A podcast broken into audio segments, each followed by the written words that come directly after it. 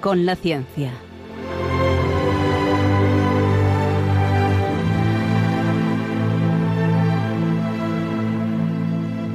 Dirigido por Javier Ángel Ramírez.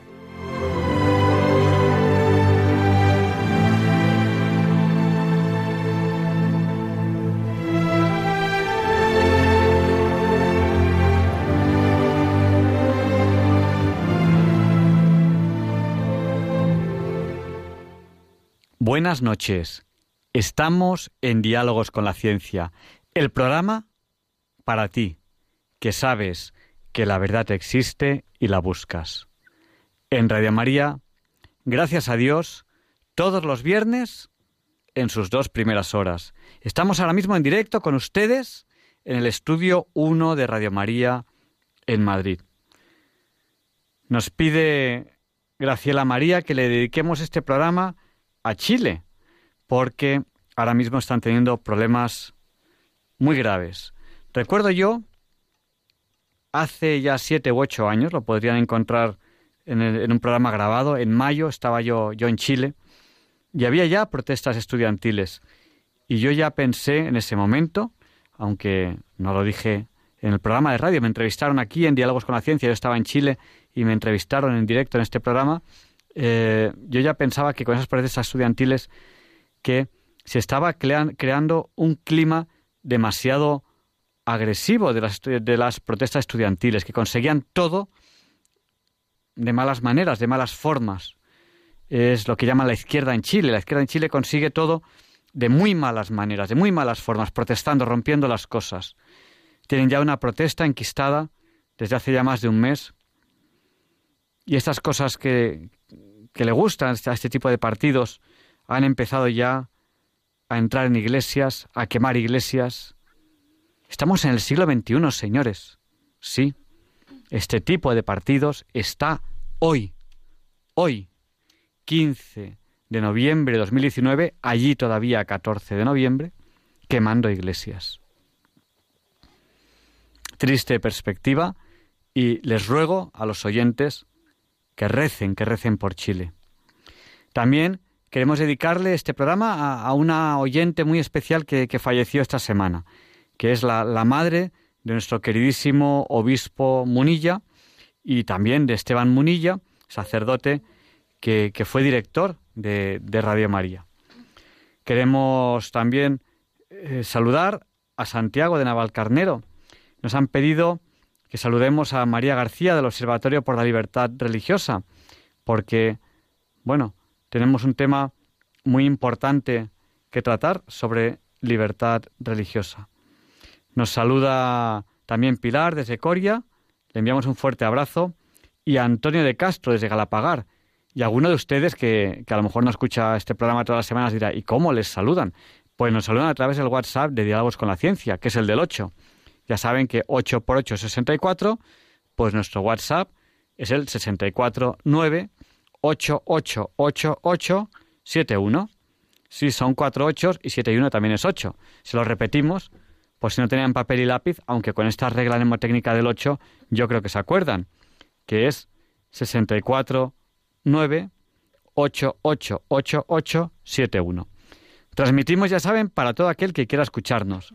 En España, a través de la frecuencia modulada y la televisión digital terrestre, donde pueden escucharnos en calidad digital. Eh, y para todo el mundo, a través de Internet, en www.radiomaria.es. Ahí en el podcast tienen el histórico de muchos programas de Radio María. Y también a través de apps, de aplicaciones para dispositivos móviles. Bueno, pues dedicando este programa a Chile, le pedimos a ustedes que recen, que recen por Chile, para que cese la violencia en Chile. Eh, aquí en España también hay grupos que quieren conseguir sus objetivos políticos a base de violencia. Y eso es intrínsecamente malo. La violencia no puede ser buena, para nada.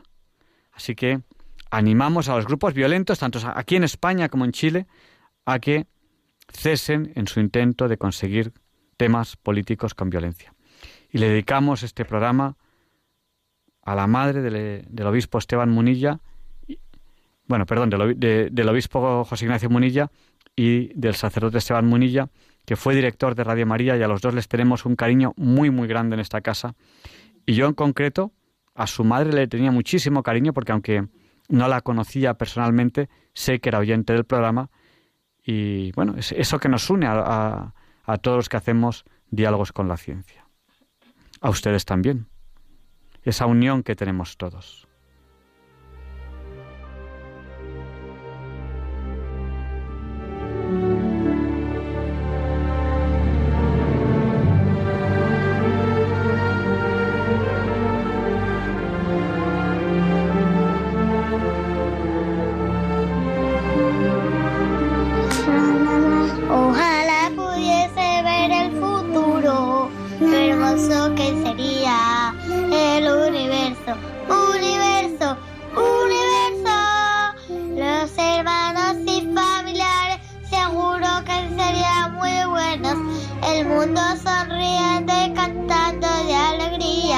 Gracias Padre Dios, gracias por la comida. Gracias Padre Dios por todo este mundo.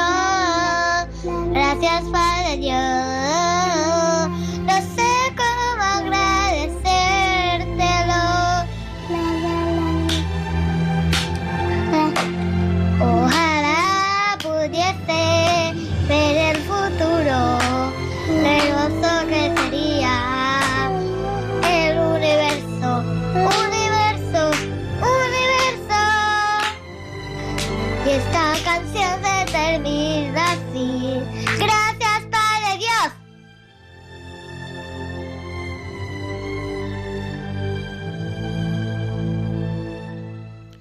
Pues ojalá pudiese ver el futuro. Este es el deseo de estos niños. Pues tenemos que ofrecerles un futuro mejor. Y un futuro mejor es un lugar más humano para vivir, un lugar donde no haya violencia, un lugar donde haya sabiduría. Lo mejor que podemos ofrecerles a los niños es el conocimiento. Lo mejor que podemos ofrecerles a los niños es el estudio, la verdad. Es muy importante el estudio, es muy importante que en la escuela se enseñe matemáticas, física, química, lengua, literatura, no ideología política. Eso no es bueno para los niños. Bueno, pues siendo ya la hora Bond, las 007, ya la, acabamos de pasar, ya son las 008, le empezamos la entrevista de la semana. Hoy tenemos un tema interesantísimo que sabemos que les va a gustar. Y esta es la sintonía con la que presentamos habitualmente la entrevista de la semana.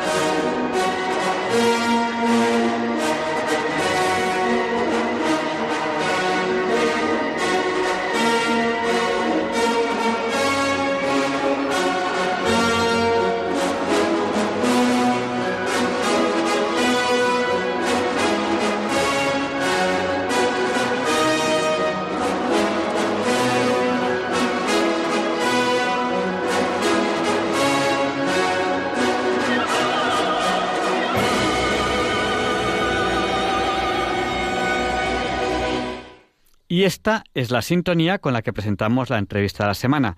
Y hoy les presentamos a Rafael Díaz Riera. Él es catedrático de secundaria de lengua castellana y literatura y es autor de una novela, como por ejemplo Nadie entierra a los lobos, le podemos preguntar por ella, y de una interesante biografía que ha salido hace muy poco, que es sobre San John Henry Newman. Eh, y hoy le queremos hablar sobre esta figura, sobre San John Henry Newman. Él ha tenido, él tuvo un diálogo muy interesante eh, entre él y la ciencia, ¿no? Este programa que se llama Diálogos con la Ciencia, él eh, se planteó cuestiones muy, muy interesantes que hoy queremos plantearles nosotros a ustedes aquí eh, en este programa. buenas noches, don Rafael. Lo oigo un poquito flojo, pero ya le subo aquí un poco la, ganancia. Bueno, lo primero que podríamos preguntarle, acaba usted de publicar, si no me equivoco, hace muy poquito, está recién salido del horno, el libro de San John Henry Newman. ¿Por qué ha escogido usted este personaje para hacer esta biografía, que si no me equivoco es la primera biografía que usted hace, y usted, que es una persona que sabe de muchas cosas, decide escoger a esta persona? ¿Por qué?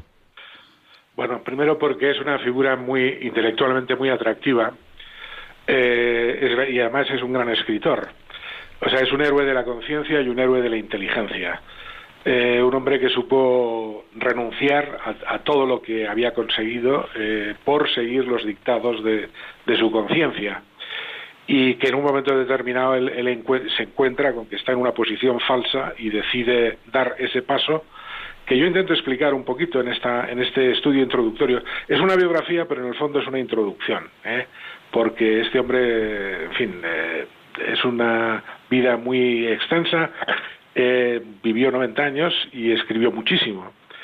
Y bueno, pues en un momento determinado este hombre se ve en una posición falsa y decide dar un paso que es nada más y nada menos que su admisión en la Iglesia Católica y entonces eso le lleva a renunciar a su puesto de profesor en Oxford, a su condición de clérigo anglicano, a romper con su familia y con sus amigos, ¿eh? fue un paso muy doloroso, pero, pero del que nunca se arrepintió, ¿no? Decir, una vez dado, eh, que si sus dos hermanas dejaron de hablarle, eh, con una más siguió más o menos consiguió recuperar eh, cierto contacto, pero la otra se procuró mantenerse muy alejada de él. En fin, y sin embargo, todo eso por, por, por, seguir lo que él llama la, la, luz de la conciencia, ¿no? Y bueno, eh, junto con esto, pues eh, fue y fundador de una universidad, de la Universidad Católica de Dublín, y a la que le dedicó cuatro años de su vida. Eh, después escribió unos ensayos maravillosos, como son, pues, por ejemplo, la carta al duque de Norfolk, que, en la cual responde a las a las críticas que había vertido un político que era Gladstone, que había sido primer ministro y lo volvió a ser después de, Gran Bretaña. En fin, eh, tuvo una vida, yo digo, muy intensa y, muy brillante, ¿no? En, sus, en su expresión escrita, sobre todo, ¿no? Eh, quizá cuando hablamos de San John Henry Newman, eh, podríamos decir que es la persona que puede reflejar exactamente como empezamos en el programa, una persona que busca la verdad y que en un momento dado él tiene una posición acomodada, ¿no? él es una persona importante en Oxford es importante ahí en la universidad. Sin embargo, él descubre eh, una verdad que estaba por encima de, de lo que él considera en ese momento y cambia, un cambio radical en su vida por la verdad. Quizá un poco cuando empezamos el programa que decimos para ti, que sabes que la buscas, quizá es, es una persona que nos reflejaría ese espíritu. Absolutamente, absolutamente. Mire, este hombre en el año, cuando tenía 32 años, eh, acompañando a un amigo suyo que estaba enfermo de los pulmones, de una enfermedad pulmonar. Eh, lo, acompañaba en un viaje por el Mediterráneo, por los climas cálidos del Mediterráneo, que los médicos decían que pensaban que podía hacerle bien eh, a su amigo Freud. Y, el caso es que en, ese viaje él se separa de Freud unos días para irse a, a visitar los templos eh, griegos de, de, Selinunte, en el Valle de los Templos, en, Sicilia, y ahí eh, le pilla una tormenta, enferma, eh, está a punto de morir, le recogen un médico local, y este hombre, en medio de los delirios, dice, decía, una frase que ni él mismo entendía lo que significaba, lo confiesa después, ¿no? Pero repetía, eh, no voy a morir porque nunca he pecado contra la luz. ¿eh? Y claro, esa luz era eh, la luz de la conciencia. Y cuando se recupera, escribe un, poema bellísimo que es uno de los himnos anglicanos, y bueno, compartido por anglicanos y católicos, ¿no?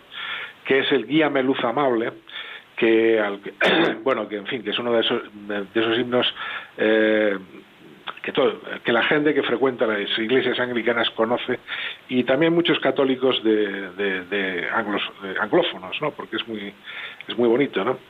Eh, pues este, seguir la luz, pues hasta donde le llevan las consecuencias, ¿no? No es un paso instantáneo, ¿eh? llevan varios años y además él desconfiaba de los de las decisiones instantáneas y decía que cambiar de opinión eh, lleva su tiempo. ¿Eh? O sea, el, hombre es, una aproximación sucesiva que él la cuenta muy bien en una obra que se llama Apología Provita Sua, porque en un momento determinado tiene que defender su postura ante una acusación absurda en la prensa de, otro, vamos, de otro escritor y clérigo eh, anglicano en este caso, eh, que le tacha de falso por su conversión cuando él ya llevaba, pues, de, no sé si son 16 años o, o, 14 años en la Iglesia Católica. Y, entonces esa, él redacta esa apología y, se convierte en un bestseller, ¿no? Se convierte en un bestseller porque está muy bien escrita, está muy detallada, es muy sincera, eh, sabe escribirla sin, sin atacar a nadie, eh, hablando bien de sus amigos que, que, han cortado con él. En el momento en que el hombre es admitido en la Iglesia Católica, eh, pues cortan con él, ¿no? Pero los, después de la publicación de la apología, eh, recupera muchas amistades que eran las que realmente le importaban, ¿no?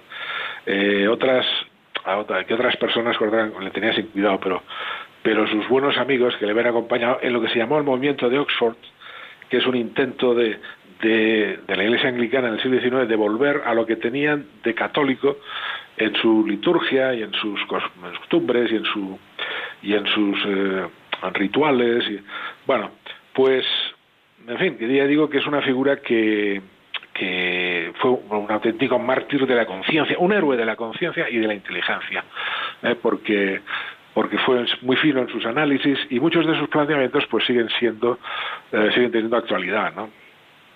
Eh, hablaba usted antes de la ciencia, ¿no? Pues, bueno, él no, no era un científico, ¿eh? tenía una cierta formación porque, eh, porque para pasar del fellow eh, a, master y tutor tenían que hacer 21 trimestres y entonces en esos trimestres sí que recibían alguna formación científica en geología y en matemáticas. Pero era, era, muy respetado, si no me equivoco, en aquella época en Oxford. O sea, una persona con un cierto ¿cómo diría yo? Un cierto renombre. Eh, era un líder, era un líder. Mire, eh, cuando él, eh, él como clérigo instituye unos, una costumbre de que es un sermón por la tarde. O sea, en las iglesias, cuando él predicaba en, la iglesia oficial, de, bueno, en St. Mary, no es la oficial, pero bueno, una de las grandes, a esa, a esa acude al servicio de la mañana, acude el rector con vestido, con ropa de estas de, de full, eh, bueno, con ropa de esta de época, con dos maceros y con el cuerpo y con el cuerpo eh, de profesores, eh, pues de los, los, representantes de los colleges pero eh, eso le parece a él que es muy formulario y muy... Y entonces él instituye una, un servicio por las tardes. ¿eh? Las tardes que mm, para los horarios ingleses pues son las cuatro y media más o menos, ¿no? porque eh, se come muy pronto. Y entonces ese sermón de las, esos sermones de las tardes eh, reúnen eh, realmente a multitudes, a veces de 400, 500 personas que acuden a oírle. Y tanto es así que algunos colleges cambian el horario de comida, del lunch, eh, eh, para, sus estudiantes para que puedan eh, asistir y, a los sermones de Newman, ¿no? Eso siendo el anglicano. Y bueno, después cuando los, cuando los publica, eh, pues eh, fueron lo que más dinero le dio. Es decir, que esos sermones anglicanos, eh, incluso en la época católica, seguían dándole, como era el, autor, pues seguían produciendo, produciendo beneficios porque seguían vendiéndose, la gente los seguía leyendo y seguía sintiéndose interpelada por, por, esos, por esos escritos, ¿no? O sea que ya digo que era un auténtico líder. De hecho, lideró el movimiento de Oxford. Él, se incorpora recién vuelto de este viaje por el Mediterráneo, eh, llega a Inglaterra dos días eh, antes de, eh, un sermón que se llama, que publicó que predicó un amigo suyo, Kibbles, eh, que se titulaba Apostasía Nacional. Pues eh, y que con muchos los historiadores consideran que ese es el comienzo del movimiento de Oxford porque considera eh, ese amigo suyo que eh, en un sitio donde la Iglesia y el Estado han estado tan unidos como es el caso de Inglaterra, donde pues que el Estado tome medidas que puedan perjudicar a, la Iglesia de Inglaterra, ¿eh? de Inglaterra y Gales, ¿eh? pues eh, pues es un poco menos que una apostasía nacional, ¿no? bueno, todas esas ideas de Kibble hoy serían discutibles, sobre todo desde el punto de vista católico, porque porque, bueno, sería discutible, no vamos a entrar en esto, pero es el comienzo del movimiento de Oxford, y sin ser él el que, luego, el que lo inicia, pero en, rápidamente se convierte en el líder, ¿eh? en la voz más escuchada y en la voz más de tal manera que cuando él, él, es admitido en la Iglesia Católica pues hay una especie de como de depresión de en fin se quedan sin han perdido un líder no y ya ninguno de las figuras que habían, que habían sido importantes puede reemplazar el papel que, que él había tenido, ¿no?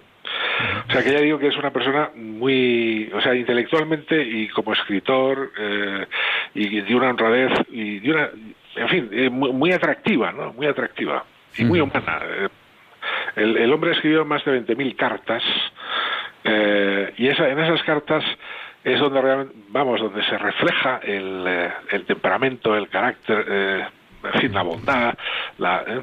Claro. Recordamos a nuestros oyentes que estamos en Diálogos con la Ciencia, en Radio María. Estamos entrevistando a Rafael Díaz Riera. Él es catedrático de secundaria de lengua castellana y literatura y es autor de, de alguna novela y en concreto le estamos preguntando por esta biografía que ha escrito sobre San John Henry Newman. Eh, bueno, ahora voy a preguntar por, por unas conferencias que son, que son muy interesantes. Bueno, yo me doy cuenta, ahora que usted nos está hablando de, de, este personaje, eh, que lo difícil para usted debe haber sido meterlo todo en un libro, porque estamos hablando de, de miles de cartas, de, de, sermones, una cantidad ingente de sermones, una cantidad de información tremenda, un personaje que vivió hasta los 90 años, eh, que produjo mucho material con un conocimiento y, según tengo entendido, un rigor en la escritura eh, que le hace pues muy correcto desde el punto de vista técnico, desde el punto de vista científico. Y, bueno, pues yo creo que tiene que ser difícil meter eso en, un libro como, como, ha hecho usted. Y bueno, eh, en los años 1850 y algo, hay tres conferencias a los estudiantes de medicina en la Universidad Católica de, de Dublín, que hoy en día se llama el Newman College, que, que creo que tiene usted mucho que decirnos sobre esas conferencias, ¿no? O al menos que yo, que, que yo sepa son, son muy famosas. No, no sé qué puede decirnos de eso. Bueno, en primer lugar, eh, quería destacar el hecho de que él eh, se empeña en que hay una escuela de medicina. que no era normal, ¿eh? no era normal. Oxford no tenía escuela de medicina ni Cambridge en aquel momento. la escuela de medicina de prestigio era Edimburgo, ¿eh? pero quiero decir que en, Gran... y el Colegio de Cirujanos de Londres, que era una institución semi-privada, ¿no? pero que no una facultad de medicina. Entonces, y él se y además, eh, yo creo que es una cosa providencial porque mm, le empiezan los años en, la que, en los que la medicina va a despegar, mm, porque eh, como ciencia, los años, en, fin, donde se empiezan las la, anestesia, eh, eh, la necesidad de lavarse mm, las manos de Semmelweis para no transmitir la fiebre de una parturienta a otra parturienta. Eh, Koch, el Pasteur, está viendo las diferencias del ácido tartárico del vino y el ácido tartárico producido por síntesis química. ¿no?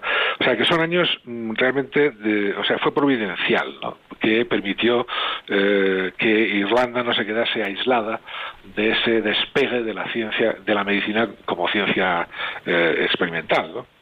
Y, y él, eh, a sus estudiantes de medicina, mm, cuando les habla como rector, pues eh, lo primero que hace es que les plantea que, una universidad pues es el hogar de todos los saberes pero esos saberes mm, están subordinados unos a otros no de tal manera que no no no pueden eh, todas las profesiones pues eh, tienen sus, sus límites y todos los saberes tienen sus límites y que no es, eh, en fin, que deben ser debidamente entendidos. ¿no?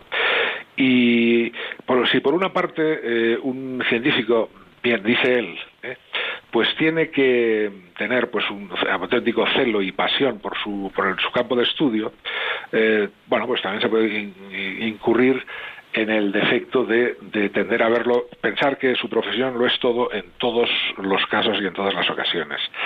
Y entonces él, para hacerles ver que, que esa en fin, cada saber, cada disciplina tiene su, sus limitaciones, pues pone un ejemplo que muy que en aquellos momentos está absolutamente de moda, ¿no? Porque esto él lo, se lo dice en el año 57. Entonces, las noticias que llegan a Gran Bretaña en el año 57, eh, que, llenan, que llenan los periódicos, son eh, sobre todo eh, la, bueno, eh, acaba de terminar la, guerra de Crimea, pero eh, acaba de empezar la rebelión de los cipayos en la India, ¿no? con lo cual la India, eh, la sociedad eh, Gran Bretaña puede perderlas, todos sus negocios que tiene la India porque se han amotinado los soldados nativos y están hay población inglesa, bueno británica, recluida en, en, fin, rodeada de en algunas ciudades fortalezas.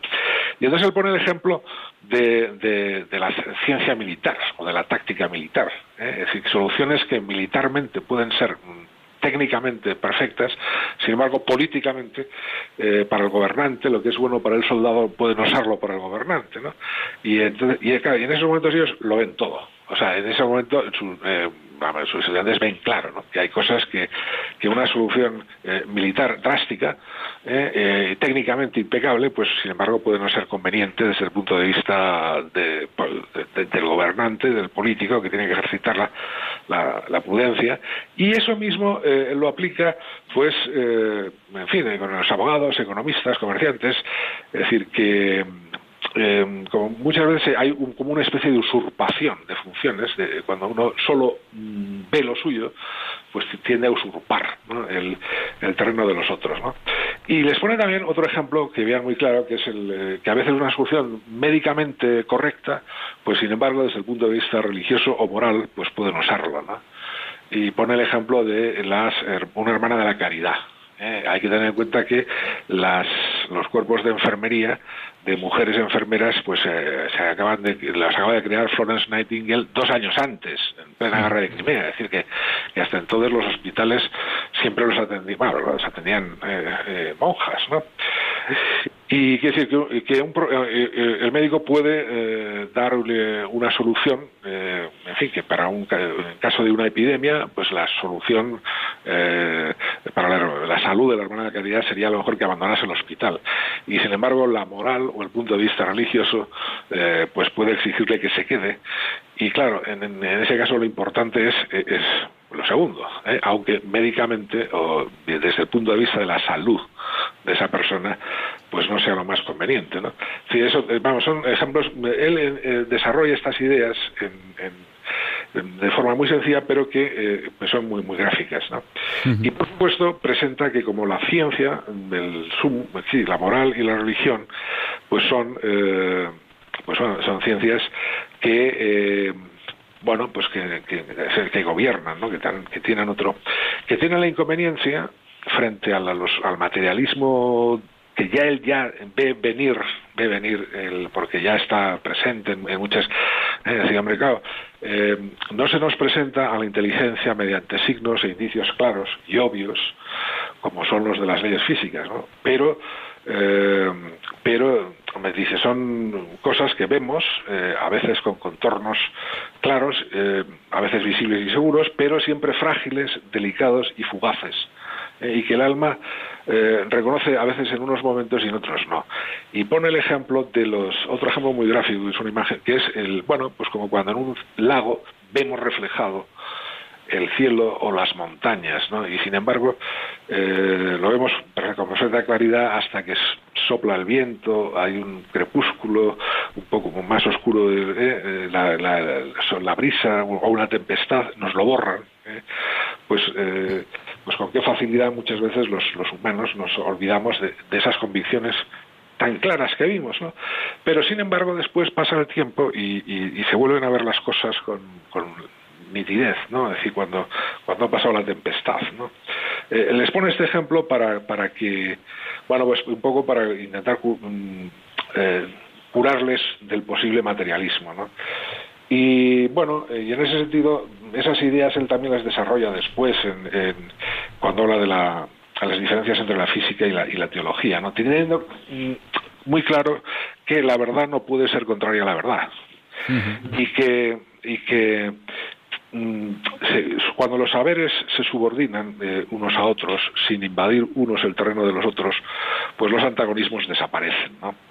Eh, y que y que en fin, pues en el caso de las ciencias naturales, eh, él habla de la física en general, pero no es solo la física teórica, sino eh, la biología, la geología, las, eh, las ciencias en general y la teología, pues él, plantea como dos caras de una moneda que no se tocan hasta que, a no ser que se desgaste la moneda, ¿no? decir, pero en ese caso siguen siendo las dos caras, ¿no? es decir, que, que una no tiene por qué invadir el terreno de la otra, ¿no?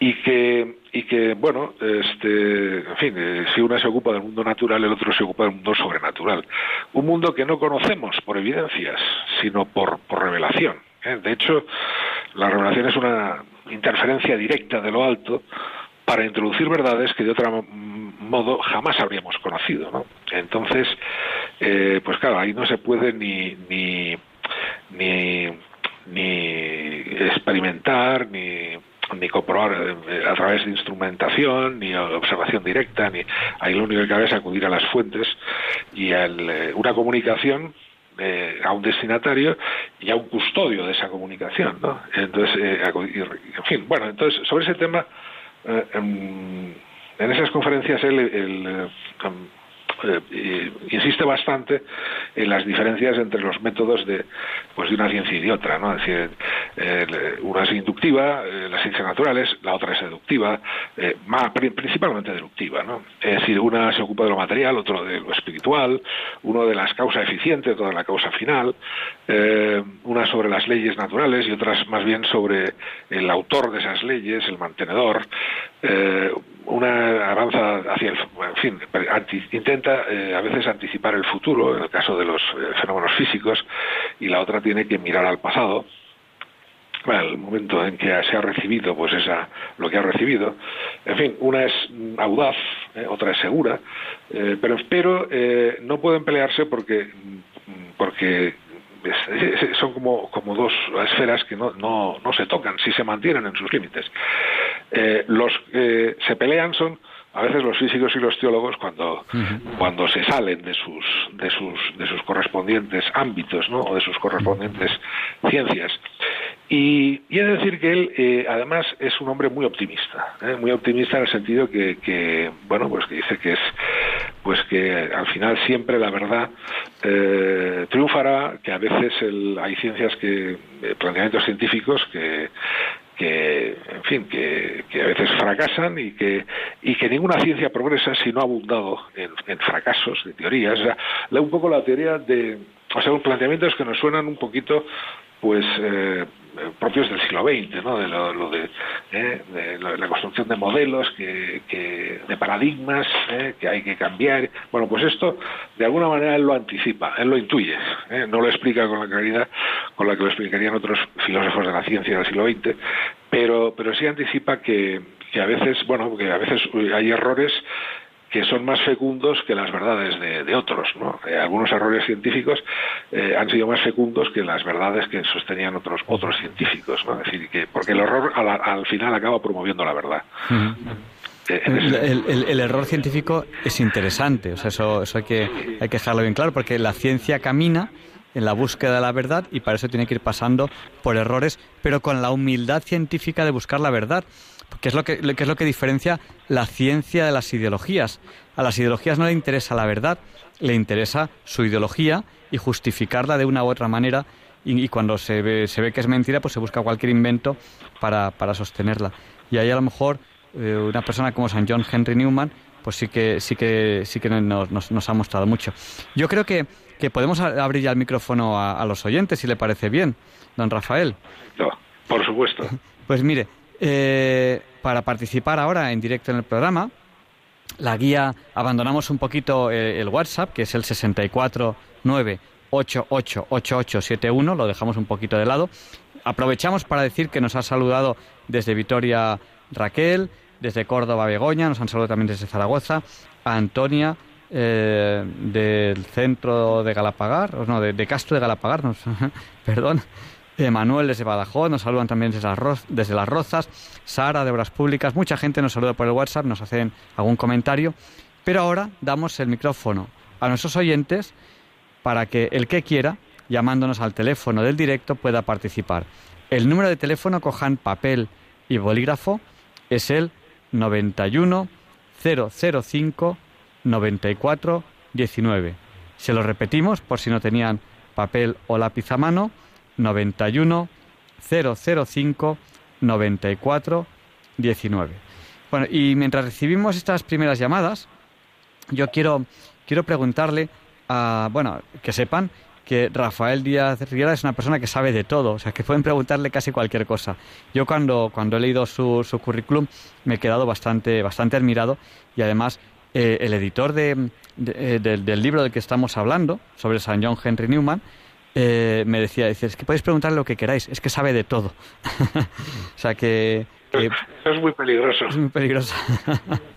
Pero bueno, una, una pregunta que quiero hacerle. Ha escogido usted este santo y el libro, si no me equivoco, está recién salidito del horno. ¿En qué momento se ha santificado a San John Henry Newman? ¿Por qué el libro hace muy poquito que ha salido? Pues porque se le canonizó el 13 de octubre de, este año. Claro. El, se lo beatificó Benedicto XVI, eh, pero la, la canonización ha sido el 13 de octubre, el domingo 13 de octubre de este año. Por eso quería sacar algo, en fin, que ayudase un poquito a, a, conocer la figura de Newman. Y he de insistir también en que yo no soy el mayor experto, ni, muchísimo menos de Newman que hay en España. ¿no? Hay una, este, yo mucho lo he aprendido en José Morales, profesor de teología de la Universidad de Navarra, que además tiene una biografía más, más extensa que la mía. Eh, y después también de Víctor García Oz, que ha traducido muchos sermones de Newman en, para la editorial Encuentro. ¿eh?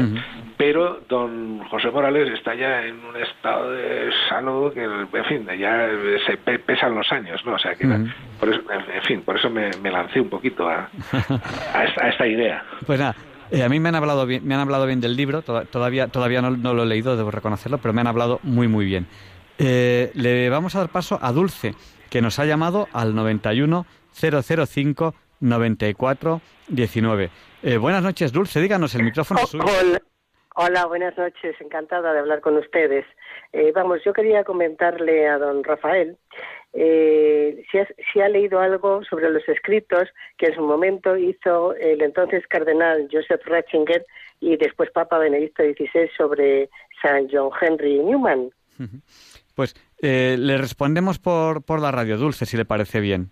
De acuerdo, muchas gracias y buenas noches. Muchas gracias. Gracias por habernos llamado. Ya saben que nuestro número es el 91 005 94 19. Bueno, pues, don Rafael, le, preguntaba a Dulce si había usted leído los escritos de, del cardenal Ratzinger, después Papa, sobre eh, San John Henry Newman. Bueno, todos no, porque claro, eh, eh, el Benedicto XVI es como Newman, ¿no? Así que tiene una obra ingente, eh, absolutamente necesitaría, en fin, emplear muchos años de vida, pero sí, sabía que era el, teólogo, uno de los teólogos favoritos de Benedicto XVI. Y con Newman además pasa una cosa, y es que él no quiso asistir al Vaticano primero por cuestiones de, aunque se le invitó, pero eh, nada se sentía con salud y con esto. Y, aunque estuvo ausente del Vaticano I fue sin embargo uno de los teólogos más presentes en el Vaticano II y efectivamente Benedicto XVI que es el que lo canoniza le tenía un gran afecto. Y pero no solo Benedicto XVI sino que también he descubierto que Edith Stein eh, antes de leer a Santo Tomás de Aquino, eh, cuando ya se, bueno, ya se había convertido, pero también traduce eh, parte del epistolario de, Newman, ¿no? hace una traducción del inglés al alemán, con lo cual, en fin, cada vez vas, vas encontrando más gente que, que ha sido influida por, por, este, por este santo británico, ¿no? Un santo, un santo británico que eh, quizás aquí podíamos resaltar su búsqueda eh, por la verdad y su corrección en cuanto a metodología científica y como usted nos ha contado, esa relación eh, por un lado de la ciencia y por otro lado de la teología que él hace. Y, es una relación muy acertada. O sea, realmente eh, podría ser quizá eh, uno de los santos que más representa lo que deseamos transmitir aquí en este programa. Ah, bueno, y también nos piden que saludemos a Manuel, que es voluntario de, Radio María eh, no me acuerdo dónde nos han dicho, me parece que han dicho en Badajoz, eh, y que además dice que se enganchó a Radio María por diálogos con la ciencia, o sea que la culpa, la culpa es nuestra. pues se, lo agradecemos un montón, Manuel, que esté enganchado a Radio María por diálogos con la ciencia.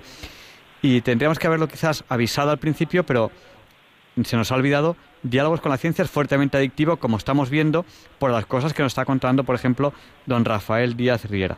Don Rafael, eh, en directo, pues ya sabe que pues la gente hay, gente que no ha escuchado al principio de esta entrevista.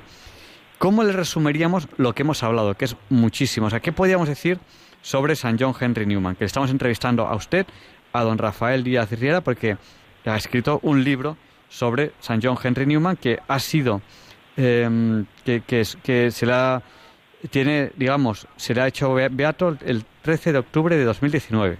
Santo, santo. Santo, santo, perdón. Eh, ahí me he despistado. O sea, muy reciente. Es, es una santificación muy, muy reciente.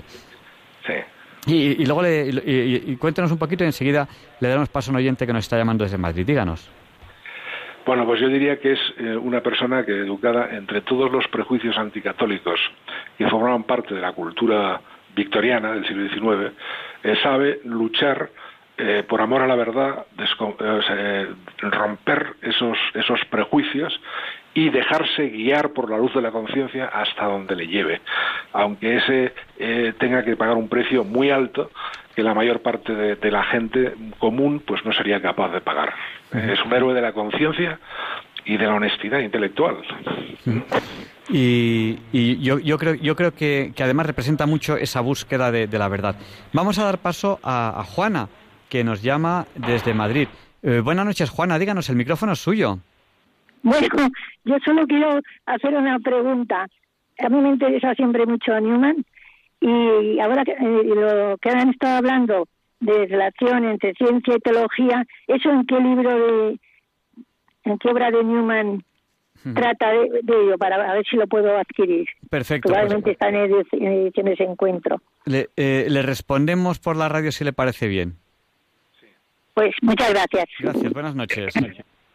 Eh, las tres conferencias, bueno, eh, las tiene publicadas en un librito de EUNSA que se llama Cristianismo y Ciencias en la Universidad. Las tres conferencias. Y después, si quiere más eh, abundar en el tema, pues sería discurso sobre el fin de la naturaleza, de, em, pues también en, EUNSA, discurso sobre el fin y la naturaleza de, la educación universitaria. Pues eh, a ver si lo hemos copiado bien. Ciencias, cristianismo y ciencias es el más, es el más breve. ¿eh? Cristianismo y ciencia en la universidad y el otro son discursos sobre... Porque De la educación universitaria. Eh, perdón, discursos sobre... La sobre el fin y la naturaleza de la educación universitaria. Vale, porque lo, pondremos en, Twitter. En inglés es más fácil porque es The Idea of University, o sea, la idea de universidad, una idea de universidad. Pero el de cristianismo y ciencias es, ya digo, es el breve, preciso. Bueno, y, además, eh, usted menciona, ¿qué puntos menciona en su libro a este respecto también, ya, de paso? Porque usted, usted tratará también este tema. Sí, bueno, yo eh, eh, he intentado hacer una, pues una introducción a la vida y a los escritos. Entonces hago una, una biografía y después lo que hago es eh, una antología de textos un poco de todas las épocas de Newman, de sus primeros trabajos. De hecho, el primer trabajo no estaba traducido en español, es un trabajo que hice para la Enciclopedia Metropolitana. Y bueno, eh, yo lo encontré eh, de casualidad en una antología de textos para escolares eh, de 1905-1906, lo encontré en, pues en la página esta de Proyecto Gutenberg, ¿no? Y me, extrañó que que ahí ponía, lo ponían como ejemplo de buena prosa inglesa. Y vi que, vi que había tres trabajos del cardenal Newman. ¿no? Y dije, caray, pues esto es, esto es eh, sorprendente. ¿no?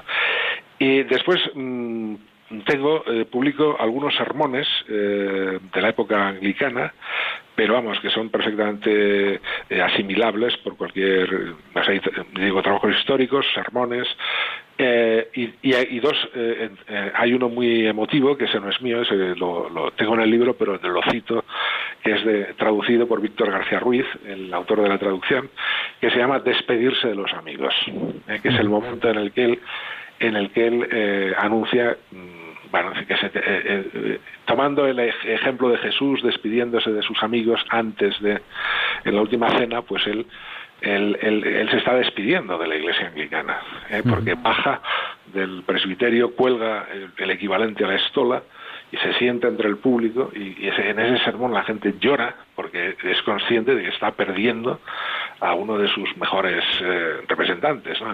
Eso es un drama ¿no? para sus eh, amigos anglicanos. Y después añado pues algunos sermones de, ya de la época católica eh, y al final y algunos poemas, ¿no? Entre ellos el, el, pues ese que hemos mencionado antes de Guía Meluz Amable y otro que se llama eh, Dragonaria, que sería eh, es una planta que crecía en las eh, en el muro de separación entre el Oriel, entre el Trinity, que era el, el colegio donde él estudiaba, y el colegio de al lado, ¿eh? el college de al lado. ¿no? Y entonces él eh, dice en sus años de juventud que le gustaría crecer, eh, vivir y morir eh, aferrado eh, al patio de un, de un college, ¿no? porque sentía que una gran vocación universitaria. ¿no? Uh -huh. Y sin embargo, eh, bueno, todo eso lo tuvo que dejar. Y ya siendo cardenal, cuando le invitan a volver al Trinity como cardenal, le nombran eh, fellow, eh, profesor honorario, este, pues él pidió ir a su habitación, eh, que estaba ocupada por un, chico que, que, después sería escritor de, novelas, perdón, de, de textos de viajes, y como él no veía muy bien, porque ya tenía mucho, ya no andaba bien de la vista, le pidió si que comprobase si seguía creciendo la dragonaria en esa planta, en la separación de entre, entre los dos colleges, en el patio de separación, eh, pues ya digo, 50 años después. Bueno, pues me pareció un detalle bonito y lo he, añadido. Pero básicamente, ya digo, la primera parte es un poco una historia de su vida, con bastantes textos eh, propios, es decir, que. Eh, y, y, la segunda parte es una antología ¿no? de, de textos. Pues está siendo, está siendo un placer entrevistarle, don, don, Rafael, con Rafael Díaz Riera, aquí en Diálogos con la Ciencia, en Radio María. Estamos hablando de San John Henry Newman, eh, porque don Rafael, que es catedrático de secundaria de lengua castellana y literatura jubilado, pues es autor de varios libros y uno de ellos es una, una, una biografía eh, sobre este santo tan interesante y sobre todo que, bueno, al igual que otros santos, por, para que negarlos, pues eh, son fiel reflejo de la búsqueda de la verdad. Pero la radio es así y el tiempo pasa volando. No nos hemos dado cuenta y ya es la, en la península, ya es la, la una menos diez. Vamos a, a, dar paso a una, a una llamada más que nos llega desde Andalucía y tendremos que pedirle a don Rafael que nos haga un breve resumen de, de la entrevista y tendremos que, que, ter, que terminar ya. Bueno, pues damos paso a esta llamada que, si no me equivoco, nos entra ahora mismo desde Andalucía. Buenas noches, ¿con quién hablamos? Hola, buenas noches soy Antonia de Córdoba. Buenas noches, Antonia. Díganos, el micrófono es suyo. Mire, es pues si le podría explicar un poquito porque ha dicho al principio. Ay, un momento, que voy a bajar. Sí, tiene que bajar un poco la radio porque si no se le oye, se le oye el eco. Perdí el mando. bueno, voy para allá. Que he oído al principio que la una de las razones que le impulsaron a escribir, mmm, bueno, a escribir no, a formar parte del movimiento ese de ¿no? Fue porque, no sé si lo he entendido bien, porque había una especie de apostasía nacional. Uh -huh. Pues se, se, se lo... Se... Ah, ha dicho algo de eso, lo entendí yo más. Sí, se lo... Se lo, se lo, resu... ¿Lo podría explicar un poquito más? Se lo resumimos ahora en la radio, Antonia. Sí, sí, gracias. Un fuerte abrazo y muchas gracias por llamarnos. Muchas gracias a ustedes. Buenas, Buenas noches. noches. Mire, el, el, todo esto hay que entenderlo desde el punto de vista anglicano. ¿eh? Uh -huh.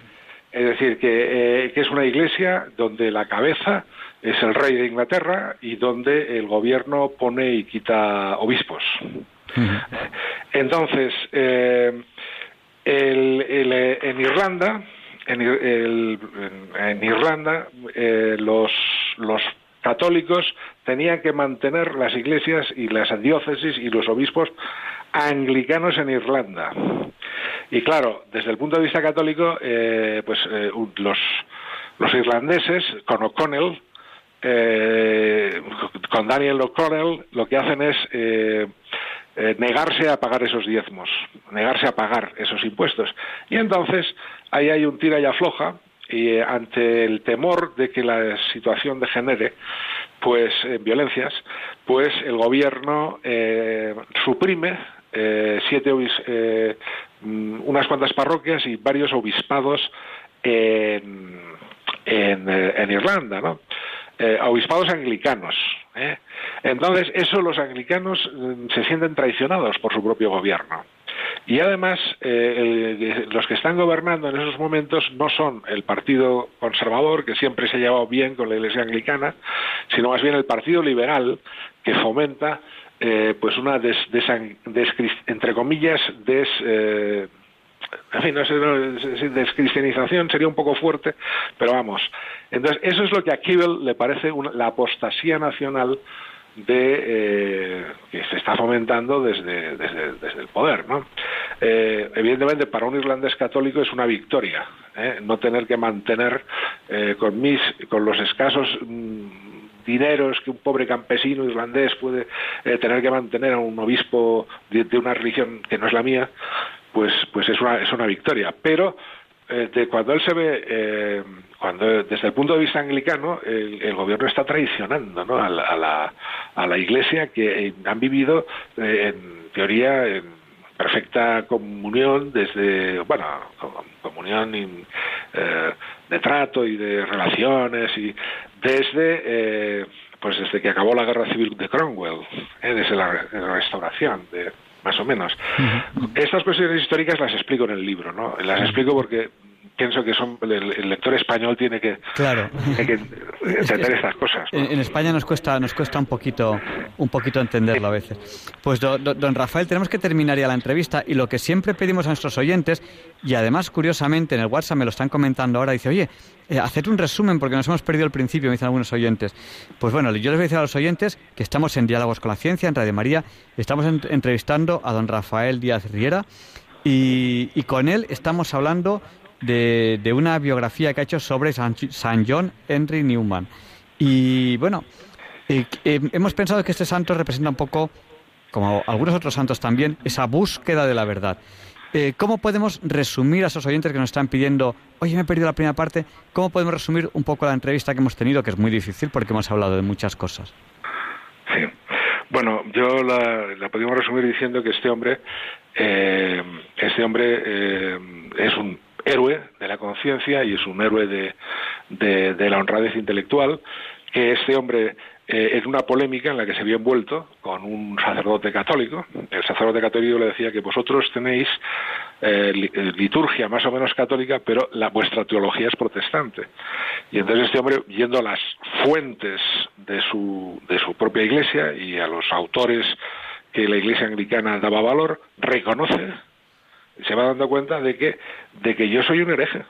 ¿eh? Yo soy un hereje. Y La, la- la verdad la tiene Roma. ¿eh? Examina la eh, pues los concilios de, de- los primeros años del cristianismo, el concilio de Éfeso, el concilio de Nicea, Cal- Calcedonia, y se da cuenta de que el Papa está donde está, en el siglo XIX y en el siglo IV, y no ha cambiado su postura. La postura que tenía en el cuarto la sigue manteniendo en el siglo XIX. Eh, los protestantes son los movimientos mm, eh, heréticos de, de los primeros siglos y los anglicanos somos semi-herejes. Entonces él dice que yo, eh, eso fue un golpe muy fuerte, me miré a la cara y me vi con cara de hereje. Y entonces él se da cuenta de que tiene que volver a, a- a- bueno, que tiene que dar ese paso de la conversión y, en fin, y eso es, eh, y que le lleve hasta donde lleve, que ya es un paso muy doloroso. Y después hemos hablado también de las relaciones entre las ciencias naturales y la teología.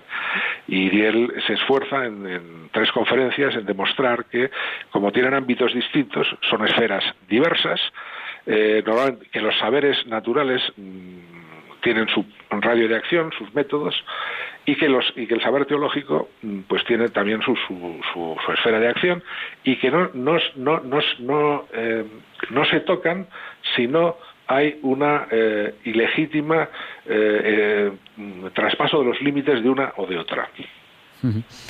hay un oyente que nos pregunta en el WhatsApp si, si, si él tuvo una, una enfermedad que es la agarofia, me parece que se llama, que es como un, miedo a los espacios abiertos, y si se lo curó él mismo. Eh, nos pregunta, eso es una enfermedad mental que creo que es miedo a los espacios abiertos. No sé si le suena algo. Eh... Sí, no, la agorafobia es, miedo a los espacios abiertos y también miedo a, la, a estar con mucha gente. Eh, a mí esto no me suena. O sea, él era tímido, pero fue dejando de ser, fue progresivamente dejando de ser tímido. O sea, ya diagnosticarlo como agorafobia me parece muy fuerte, porque además siempre estuvo eh, reunido con gente, ¿no? Es decir, que siempre tuvo gente alrededor. O sea, a partir de, o sea, o viviendo con él en el college, o, discípulos suyos, o seguidores suyos, o funda el oratorio de San Felipe Neri en Birmingham y, a, continuación una escuela. Es decir, que es un hombre que tuvo una vida bastante... Lo que no le gustaba era eh, participar en política, que su nombre aparecía en los periódicos, que apareció con excesiva frecuencia pero vamos, no parece que, vamos, yo creo que es un poco exagerado ¿no? el, hablar de agorafobia. ¿eh? Pues nada. Es natural. Pues eh, tenemos que dejarlo ya porque, porque ya va a ser la una. el tiempo pasa volando en la radio, ¿no? Esto de eh, la relatividad de Einstein se demuestra en la radio porque hay una, una contracción del espacio-tiempo y el tiempo pasa, pasa volando. Muchísimas gracias por, por la entrevista. Y yo... vosotros. Y, creo que es un personaje eh, muy importante conocerlo bien, San John Henry Newman. Y, bueno, eh, muchas gracias a don, Rafael Díaz Riera por, por habernoslo presentado y, por haber tenido, creo yo, el acierto de, de haberle escogido para, para, para redactar esta, esta biografía eh, que me han dicho que está, que está muy bien orientada. Muchísimas gracias y buenas noches. A usted, buenas noches y muchas gracias igualmente. Hasta gracias. Y bueno, ya le exprimiremos con otros temas porque me ha contado un pajarito que sabe mucho de muchos temas. O sea, aquí en Diálogos con la Ciencia, cuando pillamos una persona que sabe mucho, luego al final salen más entrevistas. O sea, que, que ya le llamaremos. Muchísimas gracias. Bueno, a disposición. Buenas noches. Y bueno, ya vamos a presentar a Leonardo Daimiel Pérez de Madrid en la sección Pensar y Sentir. Disfruten de ella.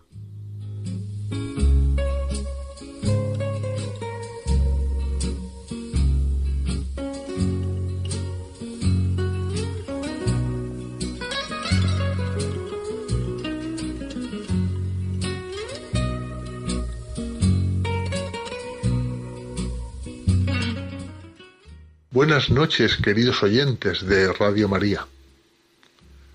Soy Leonardo Daimiel y celebro estar de nuevo con ustedes.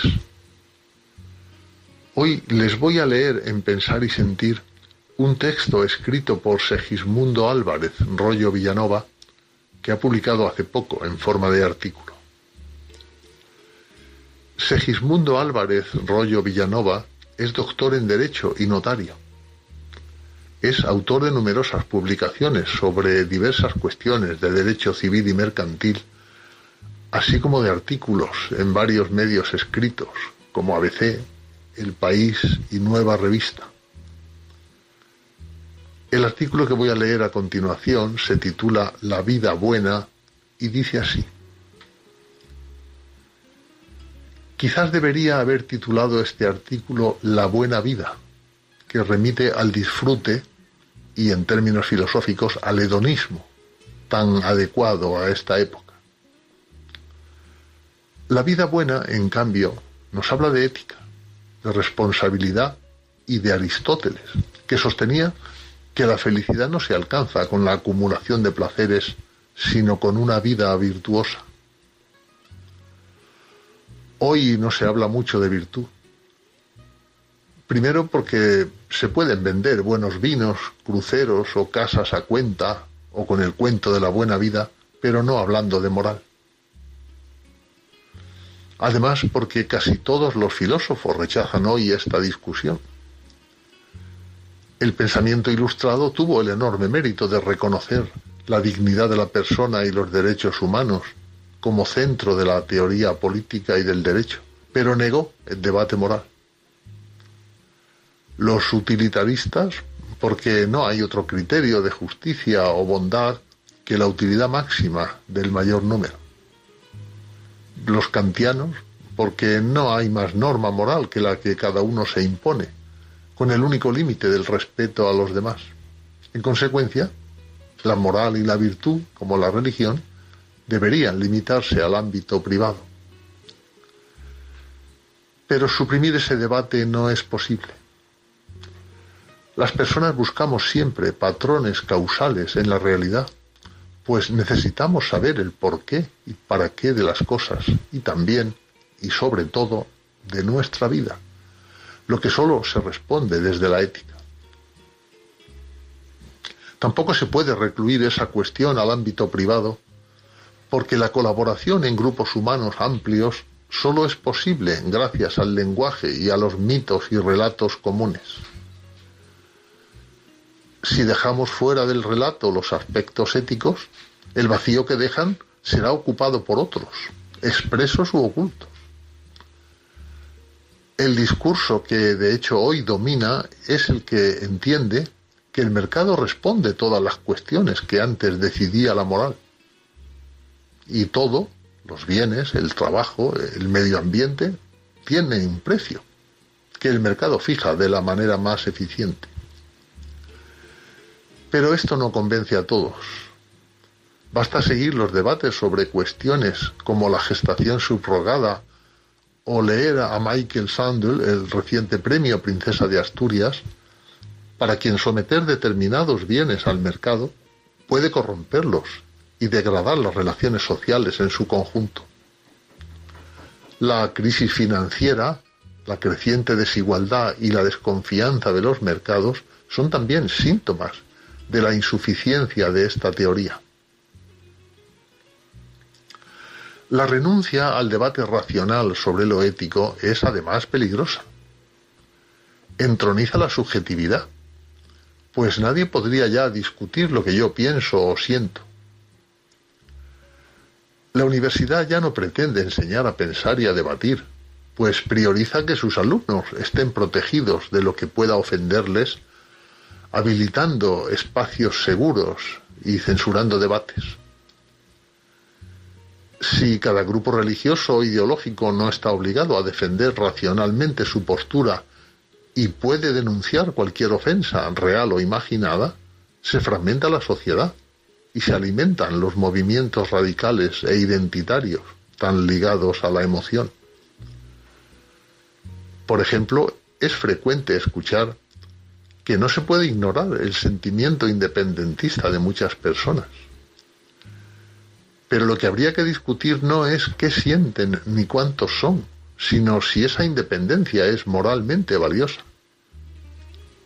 ¿Va a favorecer la solidaridad o la exclusión? ¿Nos dará más libertad? Asuntos como la eutanasia, la inmigración o las políticas educativas y o familiares también deben ser tratados desde la moral, lo que implica preguntarse sobre los objetivos de la vida, las fronteras o la educación. Algunos se sorprenderán al saber el nombre del autor de esta frase. Es absurdo pedir que las personas no aporten su moralidad personal a los debates sobre políticas públicas. Las leyes son por definición una codificación de moralidad en gran parte fundada en la tradición judeocristiana. Pues bien, esta frase que acabo de leer es de Obama. El desprestigio de la política tiene mucho que ver con este alejamiento de la moral, porque tras las etiquetas de progresistas, liberales o conservadores, adivinamos el vacío de razones éticas. Para ser una sociedad sólida y cohesionada, Debemos ser capaces de defender nuestra visión de la vida buena en cada aspecto de la política y del derecho, desde la razón, pero sin necesidad de ocultar sus raíces religiosas, admitiendo, por supuesto, la crítica y buscando los puntos comunes y el compromiso. Y debemos exigir a los políticos que hagan lo mismo.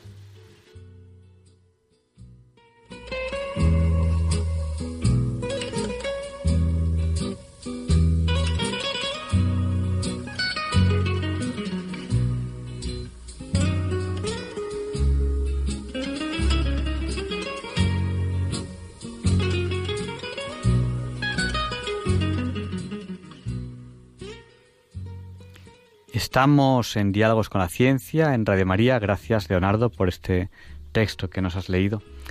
Estamos dedicando este programa de hoy, 15 de noviembre de 2019, a Ignacia Aguirre Uzcudun, que falleció esta pasada semana. Era la madre de nuestro queridísimo obispo José Ignacio Munilla y de nuestro queridísimo sacerdote Esteban Munilla, que fue director de Radio María. Dos personas a las que aquí en Radio María les tenemos mucho aprecio y a su madre también. Yo le tenía mucho aprecio sin conocerla directamente porque yo sabía, porque me lo habían dicho, que era una fiel oyente de diálogos con la ciencia. Y ahora ya no nos escucha ni a través de la FM, ni a través de la TDT, ni a través de radiomaria.es, ni a través de la app. Ahora nos escucha Ignacia Aguirre Uzkudun directamente desde el cielo. Así que le enviamos un abrazo muy fuerte y, y de esta persona que yo no conocía, pero que oí cosas muy buenas sobre ella, pues de gente así, como muchos de ustedes que están ahí escuchándonos, no tenemos la menor duda de que van a ir directamente al cielo, porque, porque así es la gente buena, así tienen que ser ustedes que están aquí todos los que formamos parte de Algo con la Ciencia, los que estamos aquí en la emisora, o los que están ustedes allí en su casa con la radio, tenemos que ser gente buena, que nos, que nos ganemos la santidad. Yo siempre recuerdo una oyente que una vez nos llamó y nos dijo, sí, sí, muy listos vosotros, muy listos vosotros con la ciencia, pero aquí el más listo es el que se salva. Y es verdad, es verdad, aquí el más listo es el que se salva. Pues reciba nuestro más sincero pésame, la familia, la familia Aguirre, la familia Munilla, por el fallecimiento de Ignacia Aguirre Uzcudun. Y bueno, ese seguimos unidos en la tierra y en el cielo, porque así somos los oyentes de Radio María, estamos siempre unidos de una o de otra manera. Y siendo ya 15 de noviembre de 2019, le preguntamos a Luis Antequera por qué hoy no es un día cualquiera. It's a lovely day today, and whatever you've got to do, I'd be so happy to be doing it with you. But if you've got something that must be done, and it can only be done by one, there is nothing more to say. Except it's a lovely day for saying it's a lovely day.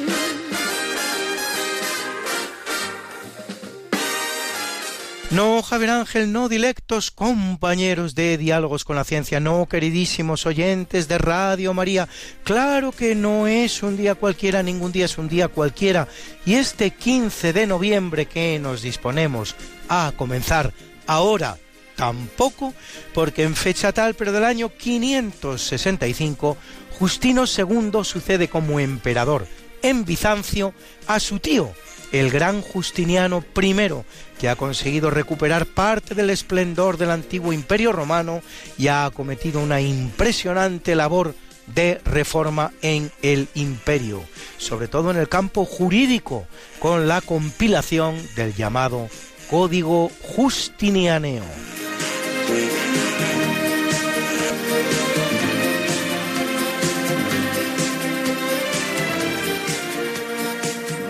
Y en el capítulo siempre fecundo de la labor española en América, en 1532 los conquistadores españoles avistan al Inca Atahualpa. Al día siguiente el gran general español Francisco Pizarro realiza la más prodigiosa hazaña militar que conocen los siglos, la fabulosa victoria de Cajamarca, donde con 168 soldados derrota al ejército inca de Atahualpa de 40.000 efectivos en una emboscada que es la más impresionante jamás concebida y realizada en la historia militar. Un año después, también un 15 de noviembre, como hoy, Pizarro toma Cuzco, capital del imperio inca, con lo que se puede considerar consumada la conquista del Perú. Gracias a esta conquista y a la posterior labor de evangelización y colonización del territorio, en apenas un par de décadas, los peruanos pasarán del neolítico al renacimiento. Y en 1573 Juan de Garay funda la aldea de Santa Fe de la Veracruz, hoy día la segunda ciudad de la Argentina en importancia. Siete años después realizará también la que se denomina Segunda Fundación de Buenos Aires, tras la que llevara a la práctica en 1536 Pedro de Mendoza, que por una serie de dificultades advenidas acabaría decayendo cinco años después.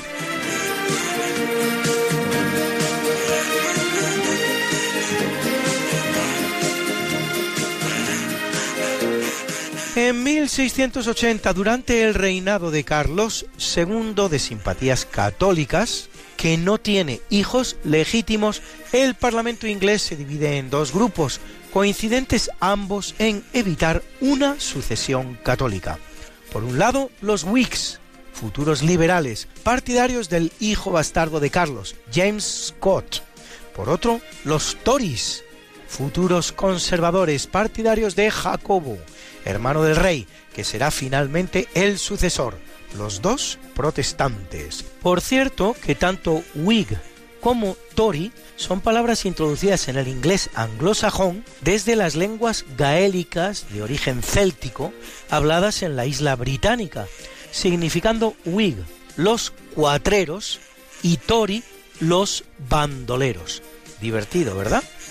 Y en 1700, Felipe de Borbón, nieto del rey Luis XIV de Francia, a la muerte del último Habsburgo español, Carlos II también, como el inglés del que hablábamos arriba, acepta la corona de España para reinar como Felipe V, inaugurando así en España una nueva dinastía, la de los Borbones.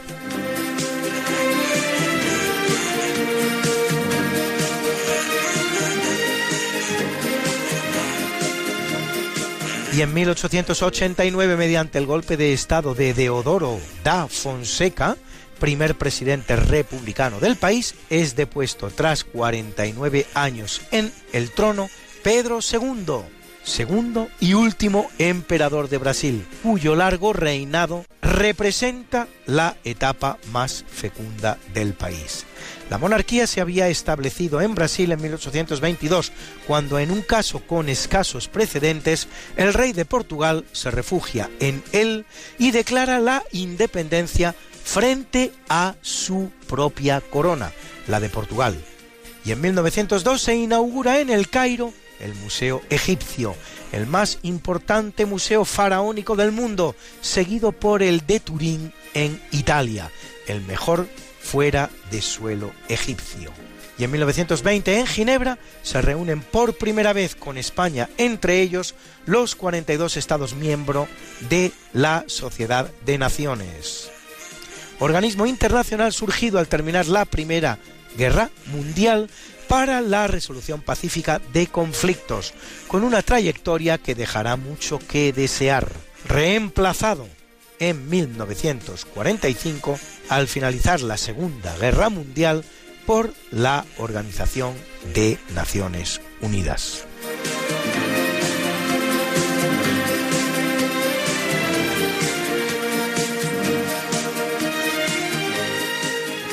Diva de premios. En 1945 la chilena Gabriela Mistral, autora de obras como Desolación o Lagar, recibe el Nobel de Literatura. Y en 1990 el argentino Adolfo Bioy Casares, autor de novelas como Diario de la Guerra del Cerdo o de cuentos como Dormir al Sol, gana el premio Cervantes, el Nobel de las Letras Españolas. Les voy a contar una pequeña anécdota. Para recibirlo, el gran Adolfo le pidió prestado el frac a uno de sus mejores amigos. El amigo se llamaba Marcos Roca, mi tío Marcos. Y en 2017 desaparece el submarino de la Armada Argentina Ara San Juan, S-42, que será encontrado un año y dos días después. Y puesto que de anécdotas va, les cuento otra. Quien les habla tuvo el honor de participar en un coro que cantó en la misa celebrada en la iglesia castrense de Madrid al cumplirse el año de la desgracia para rogar por la aparición del submarino. Pues bien, solo unas horas después, solo unas horas después, se anunciaba el hallazgo.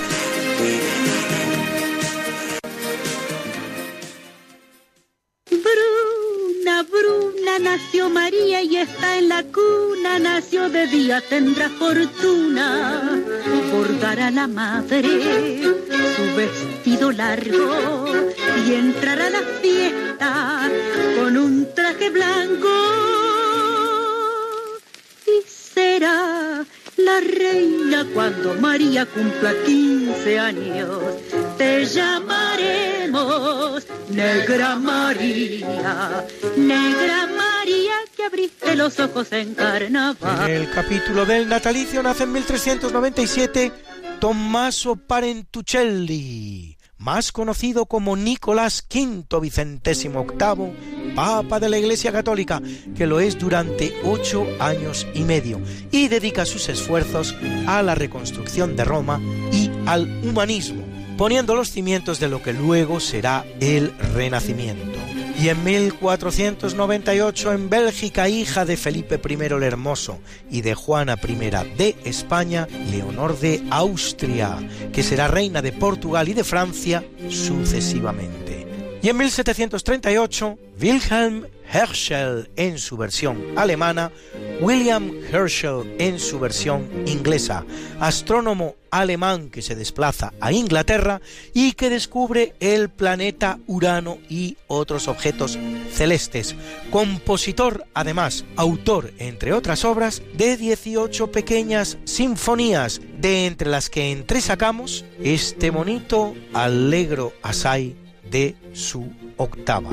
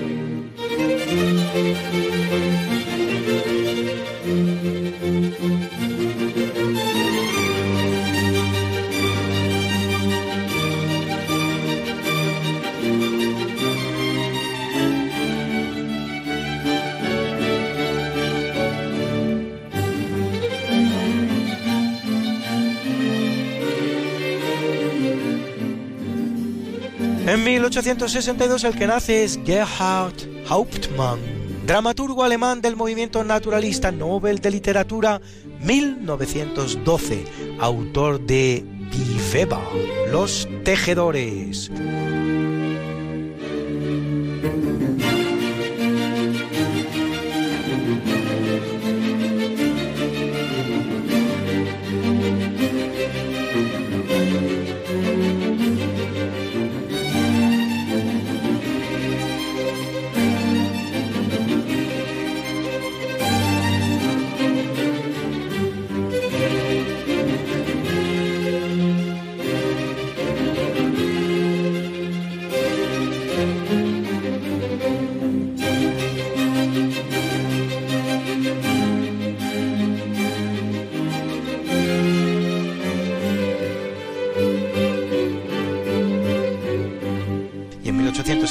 1874 el danés August Krogh, Nobel de Medicina 1920 por sus trabajos sobre fisiología de la respiración y de los vasos capilares.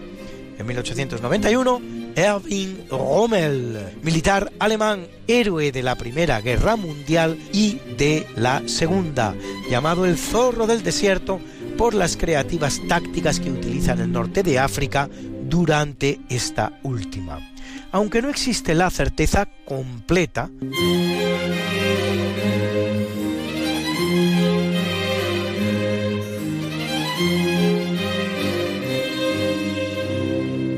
sí parece con fundados argumentos que participa en la fracasada operación Valkyria para acabar con Hitler y poner fin al régimen nazi y a la guerra mundial, siendo invitado entre comillas por ello a suicidarse, cosa que hará para evitar males mayores a su familia.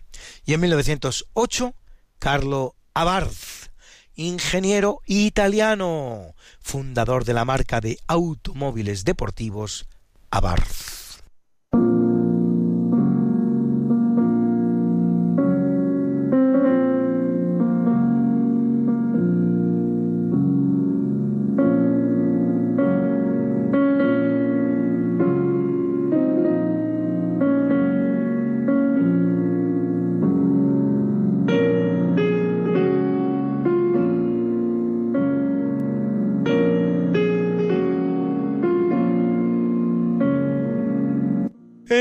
Capítulo del obituario muere en 1280 en Colonia Alberto Magno, teólogo y filósofo de la Orden de Santo Domingo, doctor de la Iglesia y gran científico, descubridor de hecho del arsénico y maestro del gran Santo Tomás de Aquino. En 1607, Juan de Castellanos, sacerdote y poeta español, cronista de la llegada de los españoles a América. Y en 1630, Johannes Kepler, astrónomo alemán, autor de las leyes de Kepler sobre mecánica celeste y movimiento de los astros, que explica además la formación de la imagen en el ojo. Y en 1787, el alemán Christoph Willibald Gluck, gran compositor de óperas, autor de Ifigenia en Áulide u Orfeo y Eurídice, de la que oyen ustedes esta preciosa danza de los espíritus benditos.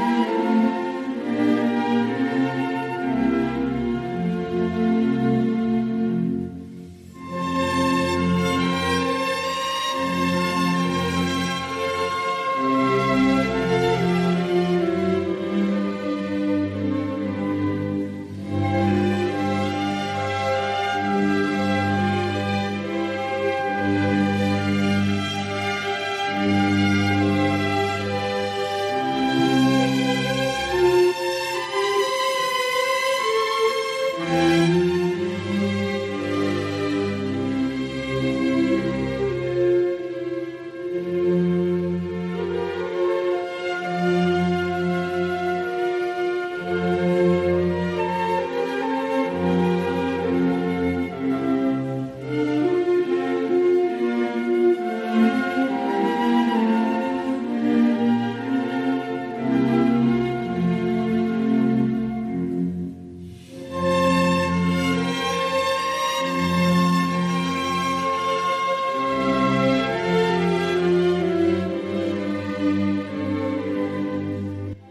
1819 nace Daniel Rutherford, científico escocés que descubre el nitrógeno, el quinto elemento más abundante del universo.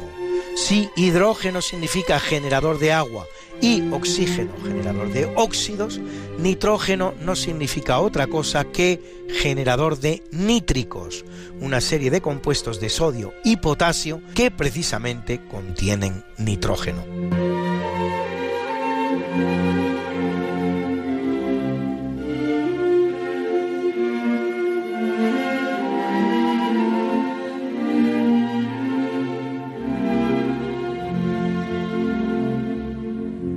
1853 en Lisboa, la reina María II de Portugal, hija de Pedro IV de Portugal, del que hemos hablado más arriba, que se refugia en Brasil y lo independiza de su propia corona, reinando en Brasil como Pedro I y dejando a María como reina del país ibérico.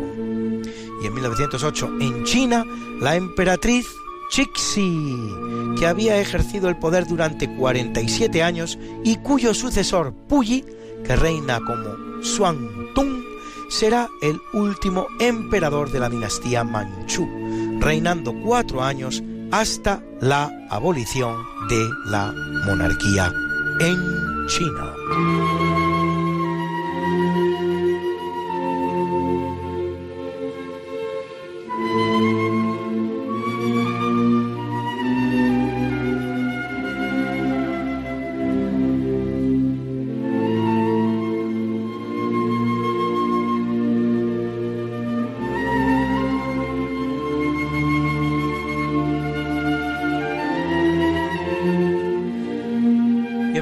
1919 muere el suizo Alfred Werner, Nobel de Química 1913 por su propuesta sobre la configuración en octaedro de los complejos de transición metálica.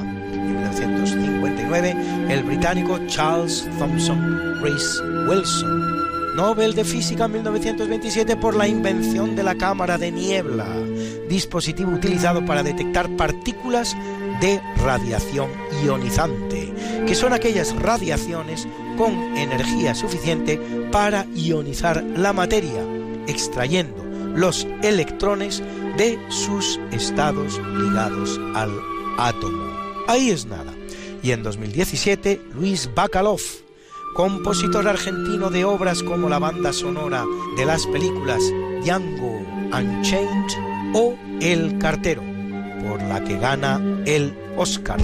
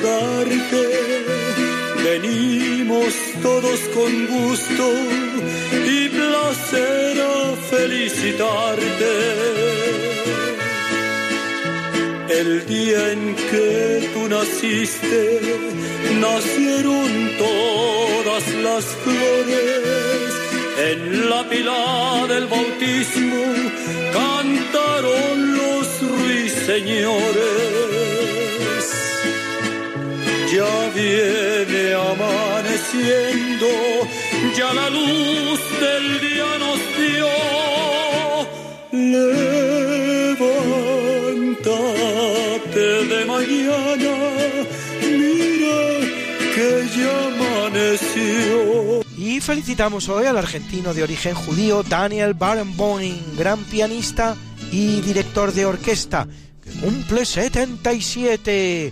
Barenboim será el primero en interpretar Wagner en Israel, un fragmento de Tristán e Isolda acogido entre abucheos de una parte del público y el apoyo de otro sector, cosa que hace el 1 de julio de 2000 1, ya que como se sabe el acendrado antisemitismo de Wagner, unido al gusto que por él tenía el dictador alemán Hitler, lo convierte en un compositor proscrito en Israel y que hará también denodados esfuerzos por la paz entre Israel y Palestina a través de la música. En el día de su cumpleaños es él quien nos hace un regalo, interpretando al piano la octava sonata de Beethoven, conocida como Patética.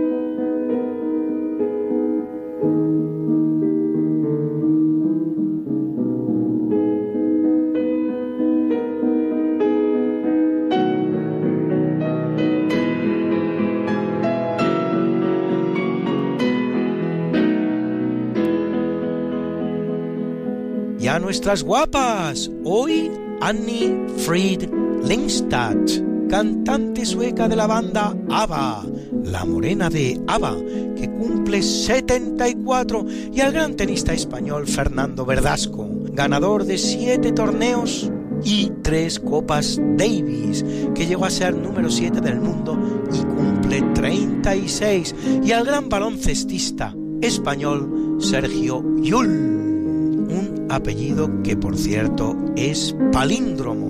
Ganador con el Real Madrid de dos Euroligas, seis ligas ACB y dos Copas del Rey, y con la selección española de tres campeonatos de Europa y uno del mundo, el cual cumple 32. Felicidades, Sergio.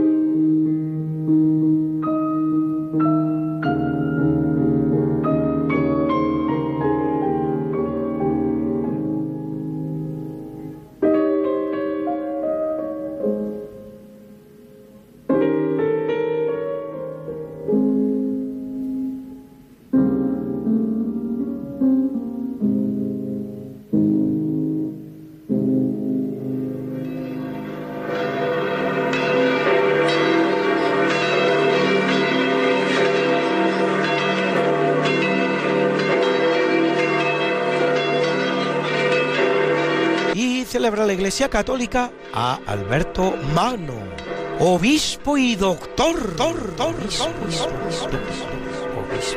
patrono de las ciencias y de los estudiantes. Y a Avivo II, Fidenciano y Barico, mártires. A Eugenio Félix Evodio, Escutario Armentario Aurelio, Benigno Flaviano Macuto y Leotadio. Y a Leopoldo, confesor. Hoy es el día sin alcohol de la Organización Mundial de la Salud. Y como yo sé que a muchos de ustedes les gustan estas efemérides, pues pueden ustedes consultarlas como siempre en el medio Religión en Libertad, en la columna En Cuerpo y Alma, donde las colgamos para ustedes cada semana, He's got something that must be done, and it can only be done by one. There is nothing more to say, except it's a lovely day for saying it's a lovely day.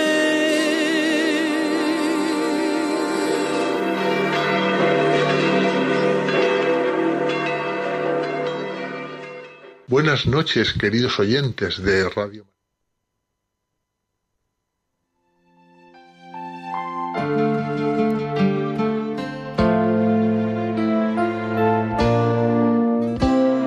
Que canten los niños, que alcen la voz, que hagan al mundo escuchar, que unan sus voces y lleguen al sol.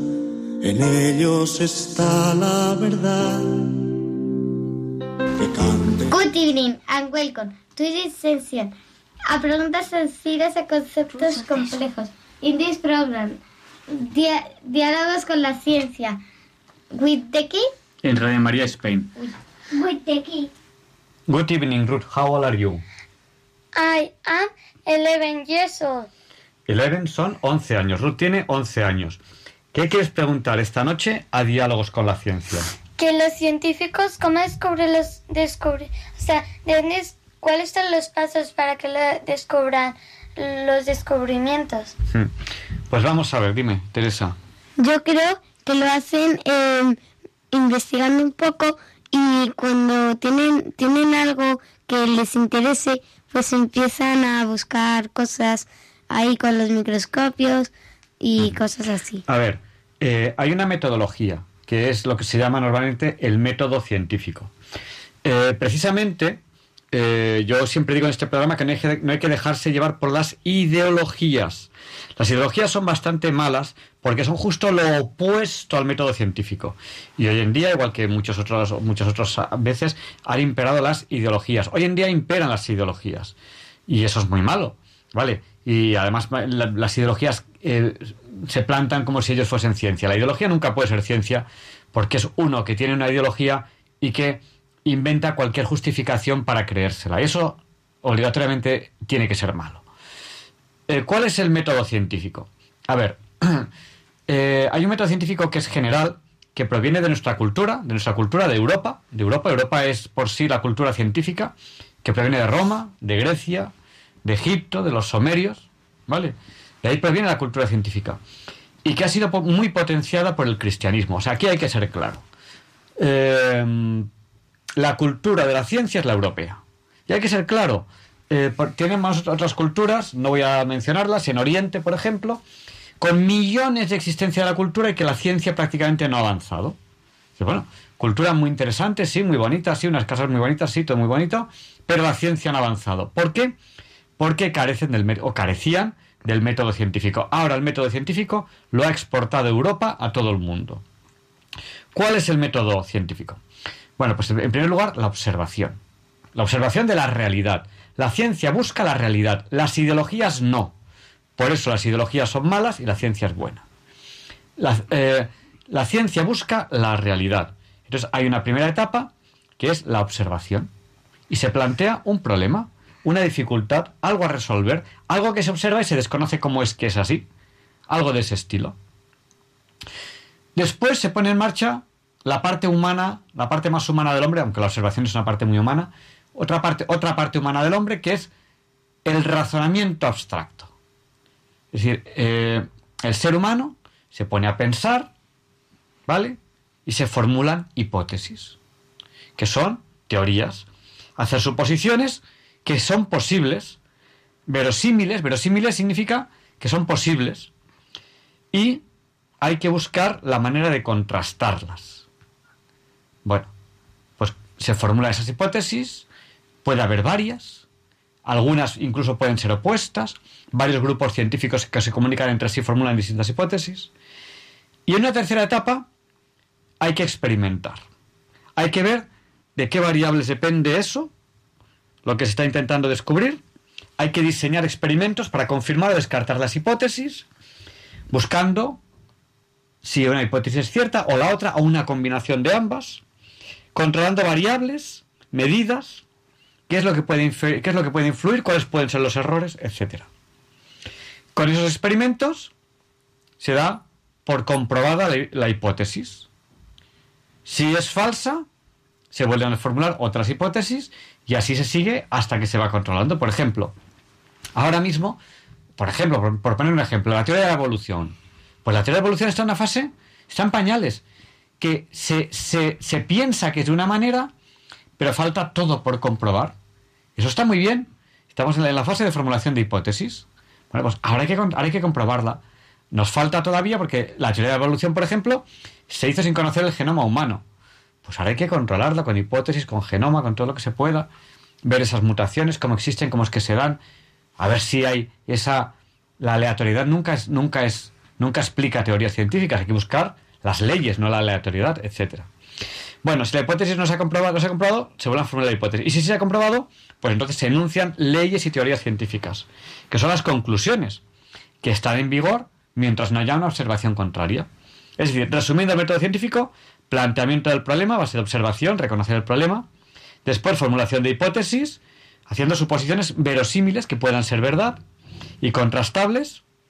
Tercera, eh, tercera etapa, tercera fase, diseñar experimentos para comprobar esas hipótesis, eh, ver qué variables, de qué variables depende, qué variables se pueden medir, cuáles son los errores, etcétera, y después la comprobación, si es que no, se vuelve a la fase 2, y si es que sí, se obtienen las leyes y teorías. Espero que os haya quedado claro, niños.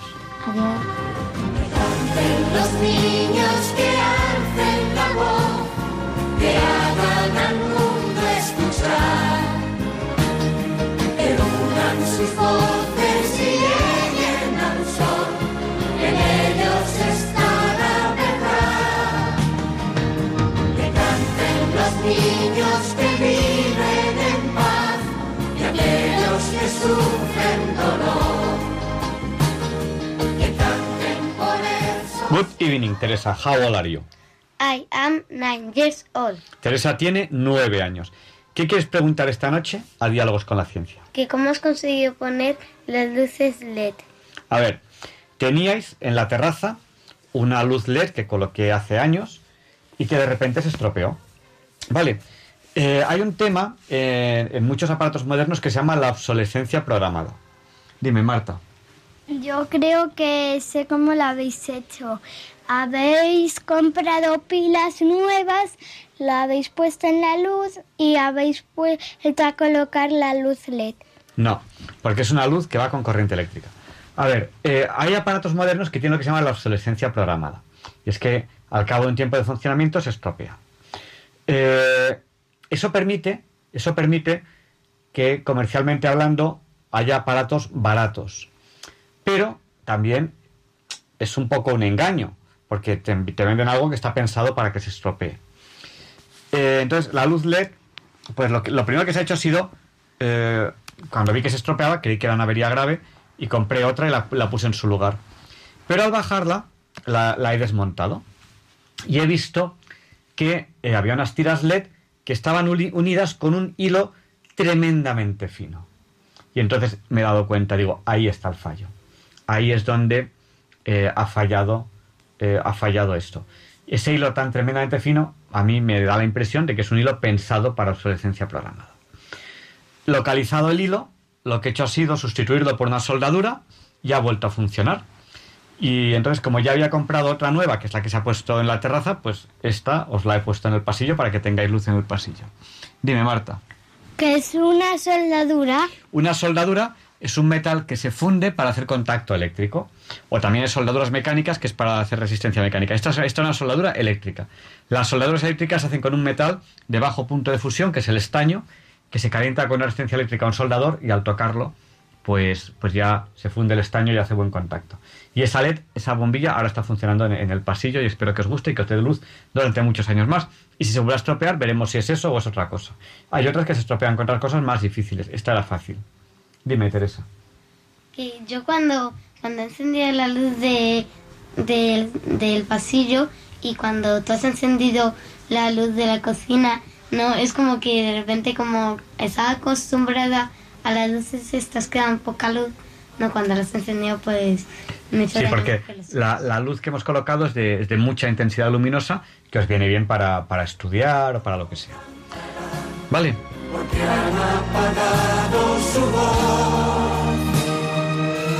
Porque sea verde el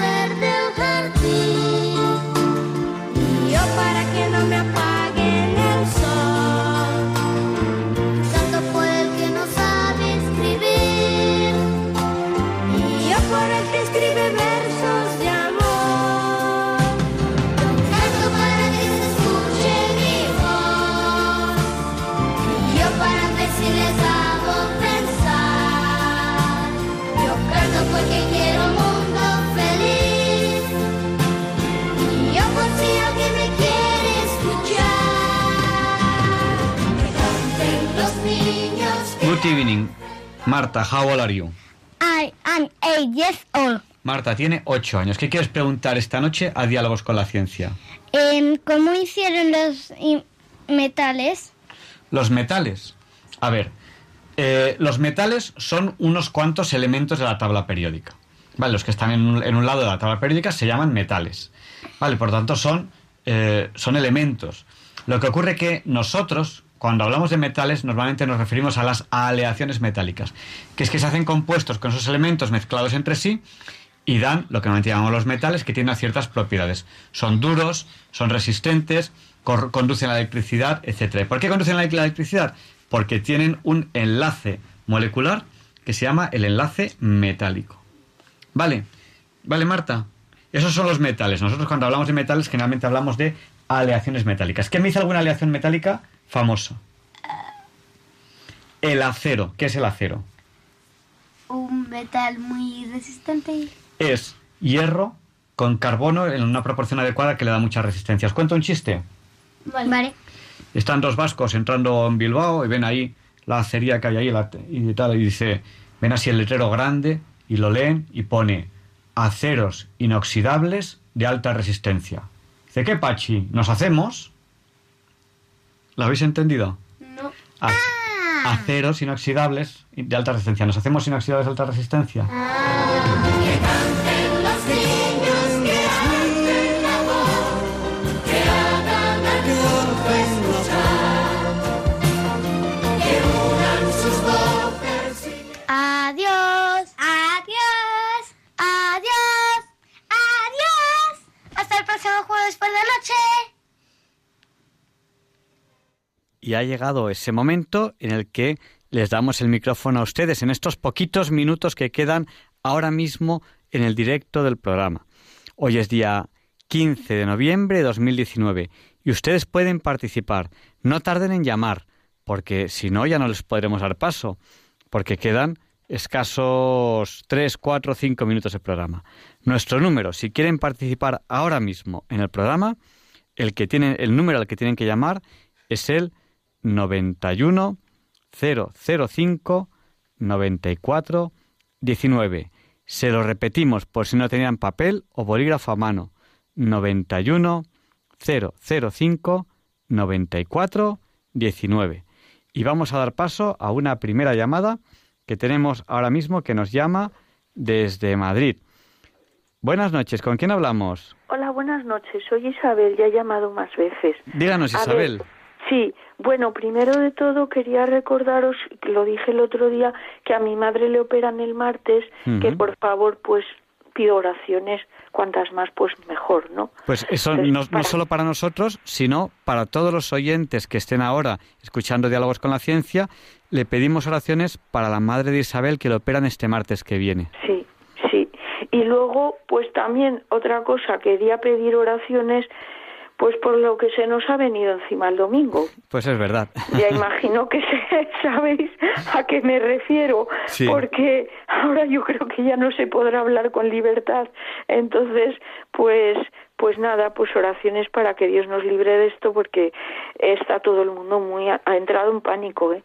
O sea, está todo el mundo muy Un- asustado. Un abrazo Y- que ha estremecido a España. Pues sí, pues sí, la verdad hemos vuelto, lo ha dicho incluso Felipe González, a los primeros tiempos del siglo XX. Pero en fin. Y luego lo otro que quería decir era que hoy no ha salido el niño, Balduino. No, es- vamos, Balduino está estudiando este año fuera. Y, Ah. y entonces, pues, eh, disponemos de él cuando podemos. Claro. es que como me he fijado, digo, anda, y el niño no está. Sí, sí. Pues, Pues nada. nada. Pues, pues nada más era esto y lo que os he pedido por el WhatsApp, lo de que me encantaría que hablarais de economía, a Sí. ver qué es lo mejor que se puede hacer en esta situación. Sí, eh, hablaremos de, de- de economía algún día. Tendremos alguna entrevista sobre este tema algún día. Muy bien. Pues Pues nada, muchas gracias. Pues nada, gra- gracias a usted y vamos a seguir dando paso a, a los oyentes. Y, y damos paso a otro oyente que nos está llamando ahora mismo. Hola, buenas noches. ¿Con quién hablamos? Buenas noches, con Juan Pablo Alonso, de aquí de Valencia. Pues Juan, Oye, Pa- que- Juan Pablo, díganos, el Oye. micrófono es suyo.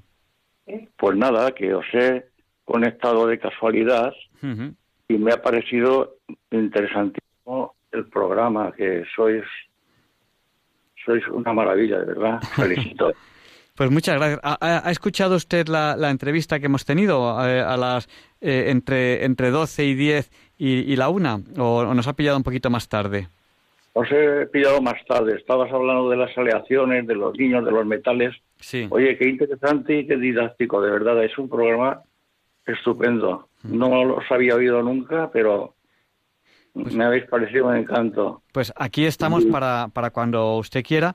Y luego en el, en el podcast, en el podcast de, de Diálogos con la Ciencia, eh, puede, si alguna vez se pierde algún programa y usted quiere, quiere escucharlo, pues ahí nos puede escuchar. Porque, por ejemplo, hoy hemos entrevistado a Rafael Díaz eh, Riera. Él es catedrático de secundaria de lengua y con él hemos hablado eh, de San John Henry Newman, porque ha escrito una, una biografía sobre él. Y es un santo que precisamente se caracteriza, bueno, como muchos otros santos, por la búsqueda de la verdad. ¿no? Y este hombre pues tuvo que dejar eh, la universidad en la que estaba con un prestigio inmenso, pues porque de repente descubrió eh, un- el, el catolicismo, él era anglicano y bueno, pues tu- tuvo un cambio radical en su vida. Y hemos hablado un poco pues de, del- de la comparativa que hacía él con la filosofía y la ciencia y cosas, cosas así que yo creo, creo que le pueden gustar. Eh, En un par de días estará en el podcast, que en, en radiomaria.es, en Irad Podcast, en Internet, pues ahí, ahí lo, lo puede escuchar en un par de días, en Diálogos con la Ciencia. Pues muchas gracias. Pues yo es que eh, eh, animar a esa señora que ha llamado hace un momento pidiendo que rezasen por su madre, A Isabel. y, y nada, que no se preocupe, que todas las cosas van a ir bien, ¿sabes? Yo también tengo mis problemillas. Yo he estado bien toda mi vida, una persona sana, eh, que el médico le decía, me decía, caray, y cuando me hacían alguna analítica, no he visto uno con menos cruces en la vida, y encima la tensión baja, tú no estás a morir nunca. Vaya hombre, y ahora mira por dónde, ahora me hicieron una analítica más profunda hace unos dos o tres años, y, y, eh, ahí en Sanitas, dice, ¿cuánto hace que no te hacen? Digo, bueno, hace un montón. Dice, bueno, pues te voy a hacer una. Y mira por dónde me ha tocado la lotería, porque resulta que me ha salido una enfermedad que se dan dos casos por cada nueve millones de personas en el mundo. Es una enfermedad rara que, es, que se llama amiloidosis primaria, no es contagiosa, no es, en fin, que no se sabe ni por qué sale, que fabrica proteínas, ¿sabes? Entonces, eh, resulta, perdona si soy un poco pesado, pero No, no, lo, único que le voy a pedir brevedad porque tenemos que terminar ya uno o dos minutos y terminamos. Nada, pues termino rápido. Pues resulta que se fabrica proteínas, yo vi que orinaba en el orín me salía como espuma y es que las proteínas me estaban dañando los riñones y ahora estoy yendo a hemodiálisis tres veces por semana. Esta ma- hoy me toca, ¿no? Bueno, A las 7 de la mañana y lunes, miércoles y viernes, oye, y nada, mucha mucha fe y constancia y, y, y tengo la seguridad de que se me irán retirando las proteínas porque son muy poquitas las que hay. No me pueden hacer trasplante porque se volvería a dañar y que volverá los riñones a funcionar y volverá todo a ser normal. Que tenga fe, que no se preocupe, que todo se solucione con la ayuda de Dios. pues nada, pues rezaremos también por usted, Juan Pablo, para, para que esta enfermedad pues se, se- se le, se le pase también pronto. Y Bueno, no sobre todo sienta nuestra compañía. Porque hay, hay muchas personas enfermas que nos escuchan y que queremos que sientan la, la compañía de, Sí. de Radio Pues María. que tengan fe, que tengan fe que, que verás cómo se va solucionando todo. Venga, hombre. Muchísimas gracias. Venga, un abrazo muy fuerte. Oye, sois extraordinarios, ¿eh? de verdad. Bueno, hacemos lo que podemos, pero el programa también lo hacen ustedes. Muchas gracias. Buenas noches. Buenas noches, por atenderme, gracias. Gracias. Pues nada, terminamos ya y les dejamos con el Catecismo de la Iglesia Católica, con Monseñor José Ignacio Munilla, eh, que su madre falleció esta semana y le hemos dedicado el programa de, de esta semana. Y, y- y les esperamos la semana que viene, si ustedes quieren. Aquí estaremos. Muchísimas gracias y hasta la semana que viene, si Dios quiere.